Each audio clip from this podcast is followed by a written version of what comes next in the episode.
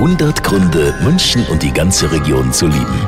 Ein Grund ist definitiv der Eisbach, oder? Wir halten da vielleicht im Hochsommer die große Zehe rein. Die Surfer, diese verrückten Hunde, die surfen jetzt um die Jahreszeit. Patrick Grüner zum Beispiel. Das ist einfach eine, eine schöne Stimmung. Irgendwie ist auch alles härter, das Wasser ist härter, es sind weniger Leute, es ist einfach frostig, man, äh, man kriegt das Grinsen nicht mehr richtig hin, weil einem das Gesicht einfriert, aber ist trotzdem happy dabei.